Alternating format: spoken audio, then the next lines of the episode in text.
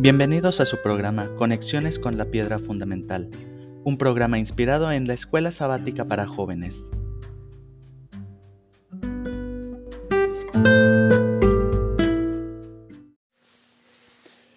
Hola Cris, mis nietecitos queridos y mis sobrinitas hermosas, aquí su titón y su tío listo para comentar la lección número uno del nuevo trimestre de la lección de jóvenes conexiones con la piedra fundamental. Este segundo trimestre de 2021 tiene un título general que se llama Libertad sin fin y la lección 1, una misionera poco común. O vengan y vean.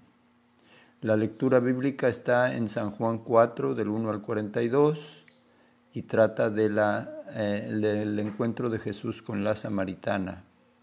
La lectura del deseado de todas las gentes es el capítulo 19, que les recomiendo muchísimo y que también pueden escuchar en el audiolibro que les he enviado.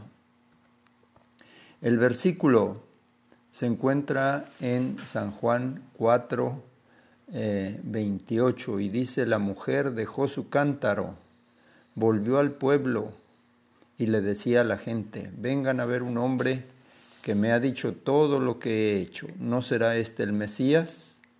Y salieron del pueblo y fueron, a ver a Jesús. Eh, hay una frase aquí en el libro Deseo de todas las gentes, página 166, que dice, tan pronto como halló al Salvador, la mujer samaritana trajo a otros a él demostró ser una misionera más eficaz que los propios discípulos. Ellos no vieron en Samaria indicios de que era un campo alentador. Tenían sus pensamientos fijos en una gran obra futura y no vieron que en derredor de sí había una mies que cegar. Pero por medio de la mujer a quienes ellos despreciaron, toda una ciudad llegó a huir del Salvador.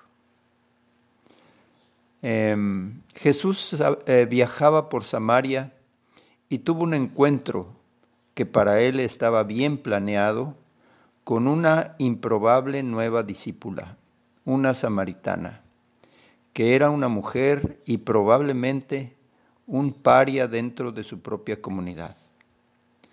Él se sentó en un pozo, cansado, aunque su compasión nunca se cansa y le pidió a la mujer samaritana que sacara agua de manera que él pudiera beber.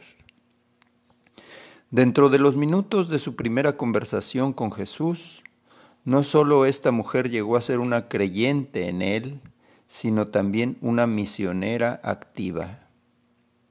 Ella dejó el pozo y fue a invitar a la gente de su ciudad a venir y ver a este hombre. Este hombre era un hombre, no era un hombre ordinario, sino Jesús el Salvador. Me llama la atención, mis queridos nietecitos y mis sobrinitas, que la mujer corrió al pueblo llevando el agua viva en el cántaro de su corazón. Se le había olvidado el cántaro de agua, pero en el cántaro de su corazón llevaba ya el agua viva que Jesús le había dado. En la fuerza de su testimonio de primera mano, una villa entera de samaritanos vino a oír a Jesús por ellos mismos y se fueron convencidos de que ellos se habían encontrado con el Mesías. La experiencia de la mujer en el pozo ilustra vívidamente lo que serían los resultados de una experiencia personal con Jesús. Ojalá quiera Dios que todos mis nietecitos, que todas mis sobrinitas, que toda nuestra familia pudiéramos tener diariamente una experiencia personal con Jesús, un encuentro personal con Jesús.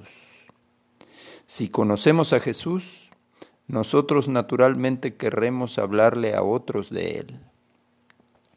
Como miembros de la Iglesia remanente de Dios que preparamos al mundo para su regreso, Necesitamos un encuentro personal con Él de manera que podamos invitar a otros a conocerle a Él por ellos mismos. Los objetivos para mis nietecitos y mis sobrinitas para esta semana son, entenderán por qué una experiencia personal con Jesús es importante como un miembro de la iglesia remanente. Desearán tener su propia experiencia personal con Jesús. Decidirán testificar por Jesús, diciéndole a una persona esta semana lo que Jesús ha hecho por ellos. Em, la historia empieza, mis queridos nietecitos y sobrinitas, aproximadamente el 22 de diciembre del año 28. Para nosotros esos días son como previos a la Navidad. En aquellos tiempos no se, no se tomaba en cuenta eso, pero 22 de diciembre del año 28. Sus discípulos habían ido al pueblo a comprar comida en eso llegó a sacar agua una mujer de Samaria y Jesús le dijo, Dame un poco de agua. La mujer le respondió, ¿Cómo se te ocurre pedirme agua si tú eres judío y yo samaritana? Jesús le respondió, si supieras lo que Dios puede dar y conocieras al que te está pidiendo agua, tú le habrías pedido a él y él te habría dado agua que da vida. Señor, ni siquiera tienes con qué sacar agua, y el pozo es hondo. ¿De dónde pues vas a sacar esa agua que da vida? Todo el que beba de esta agua volverá a tener sed, respondió Jesús.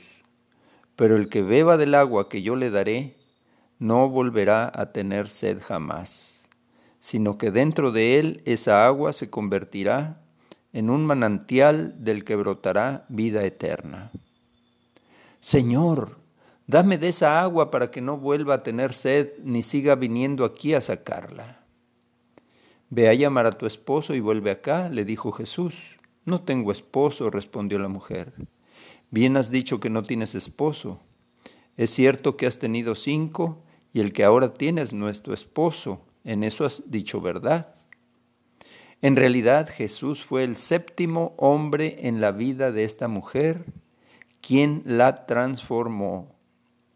Señor, me doy cuenta que tú eres profeta. Nuestros antepasados adoraron en este monte, pero ustedes los judíos dicen que el lugar donde debemos adorar está en Jerusalén.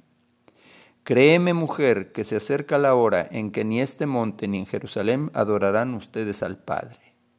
Dios es espíritu y quienes lo adoran deben hacerlo en espíritu y en verdad. Sé que viene el Mesías, al que llaman el Cristo, respondió la mujer. Cuando Él venga nos explicará todas las cosas. Ese soy yo, el que habla contigo, dijo Jesús. La mujer dejó su cántaro y volvió al pueblo. Continuamos en un momentito más.